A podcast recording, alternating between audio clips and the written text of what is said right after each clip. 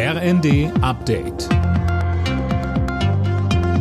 Stündlich neu. Auf den Punkt informiert. Ich bin Daniel Stuckenberg. Guten Abend. Bei seinem Besuch in der Ukraine hatte Bundespräsident Steinmeier dem Land weitere Unterstützung zugesagt. Steinmeier musste in einem Ort nahe Kiew gut eineinhalb Stunden in einem Luftschutzbunker verbringen, nachdem Sirenen Alarm ausgelöst hatten.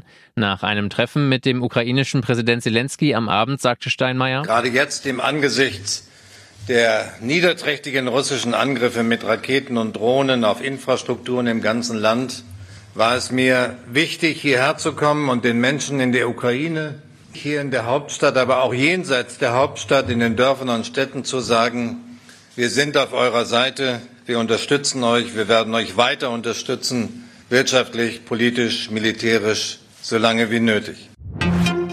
Ein Eckpunktepapier zur Freigabe von Cannabis soll offenbar morgen im Bundeskabinett behandelt werden. Das schreibt die Rheinische Post. Das Papier von Gesundheitsminister Lauterbach sieht eine straffreie Höchstmenge von Cannabis von bis zu 30 Gramm vor, heißt es in dem Bericht.